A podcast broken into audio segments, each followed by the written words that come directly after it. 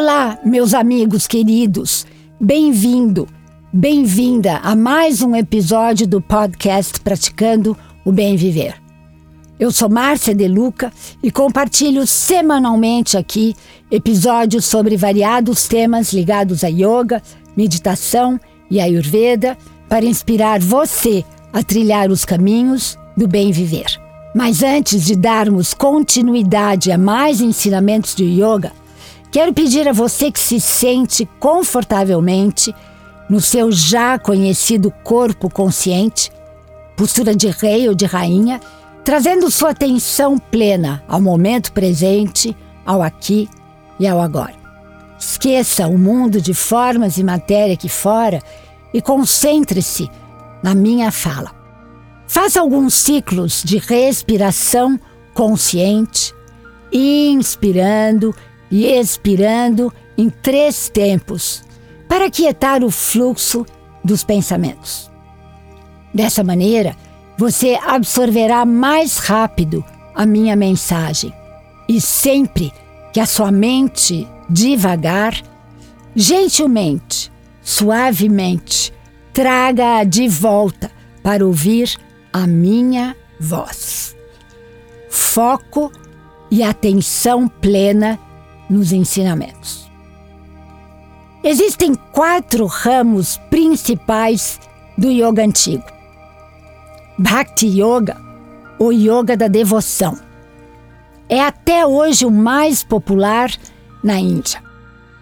Prática espiritual almeja reconhecer o divino em todos os seres e formas. Por meio da oração, veneração, e rituais, o praticante se rende ao divino, canalizando e transmutando suas emoções com amor incondicional e devoção.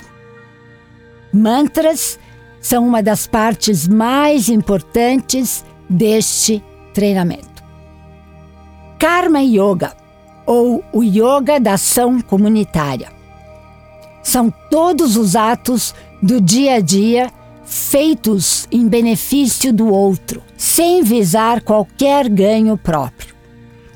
Essa prática purifica o coração, ensinando a agir sem egoísmo. Ao nos desapegar dos frutos de nossas ações, aprendemos a sublimar o ego. Isso nos ajuda a manter a mente focada, mesmo em meio a um turbilhão de pensamentos e o caos do dia a dia.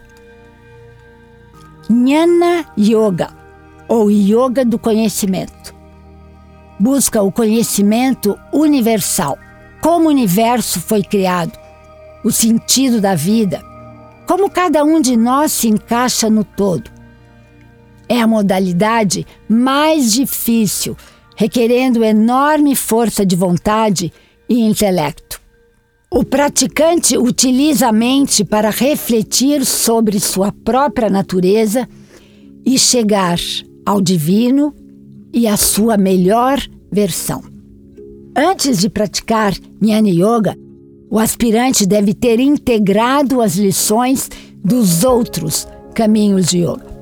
Segundo Ramana Maharshi, um dos grandes sábios do yoga, disse: que o ser humano pode se iluminar com o questionamento: quem sou eu? Raja Yoga, Ashtanga Yoga ou Yoga de Patanjali é o yoga do controle físico e mental, do qual derivam todas as demais modalidades que trabalham o corpo e que foram se adaptando para suprir as necessidades dos seres humanos. É chamado caminho real e oferece um método para controlar a oscilação dos pensamentos e transformar nossa energia física e mental e a energia espiritual.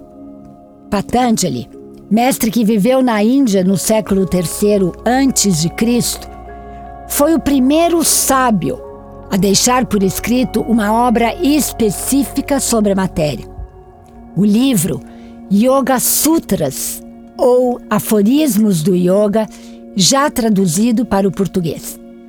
Em pequenas frases que sintetizam grandes ideias, este erudita nos orienta sobre a prática que purifica corpo e mente a caminho da iluminação. No próximo episódio, aprofundarei os ensinamentos desse grande mestre. Ao contrário do que se pensa, ou seja, que yoga é uma prática basicamente física para ser feita no seu mat, no seu tapetinho durante a aula, o yoga pode ser praticado ao longo dos nossos dias, se tornando uma filosofia de vida e uma ferramenta de aprimoramento do ser.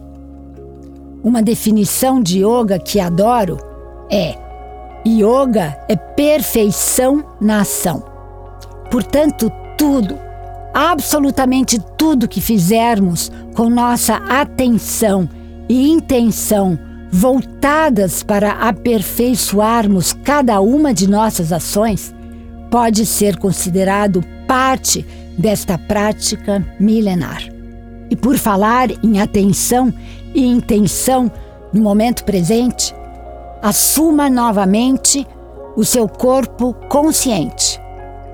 Postura de rei e de rainha.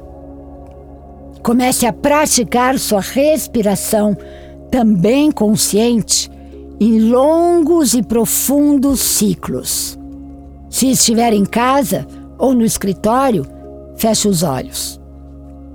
Nos próximos instantes, observe com curiosidade e sem julgamento o fluxo da sua respiração.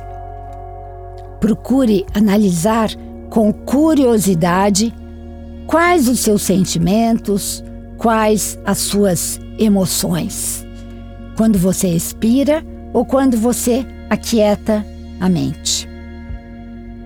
Como o nosso lema é devagar e sempre, vamos aos poucos treinando a autoobservação para melhor entendimento de nossas experiências internas.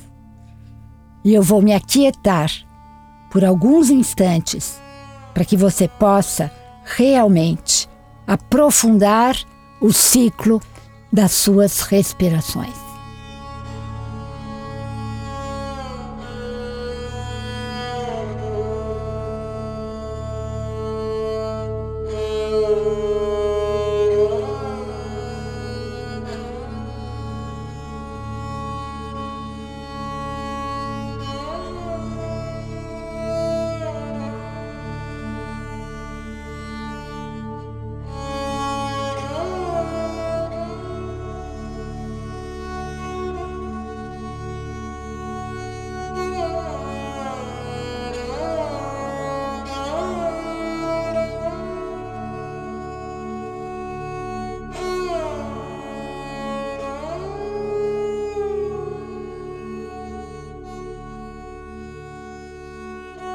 Conforme. Você aprofunda o conhecimento das experiências internas a partir dessa auto-observação, você vai aprofundando também o seu entendimento de suas experiências externas. E assim, naturalmente, vamos resgatando a melhor versão do nosso ser a melhor versão que existe dentro de cada um de nós como seres humanos. Vamos então colaborando aos poucos para a criação de um mundo mais justo, mais pleno e mais feliz para todos. Lembra que no primeiro episódio do Praticando Bem Viver, você tomou o compromisso comigo de que iria começar uma experiência interna, uma mudança interna, para que juntos possamos contribuir para um mundo melhor? Pois é. Vai aqui o meu lembrete a cada um de vocês. E aqui me despeço com a saudação indiana. O ser que habita em mim reverencia o ser que habita em você. E todos somos um. Todos somos um só ser de pura luz. Namaskar.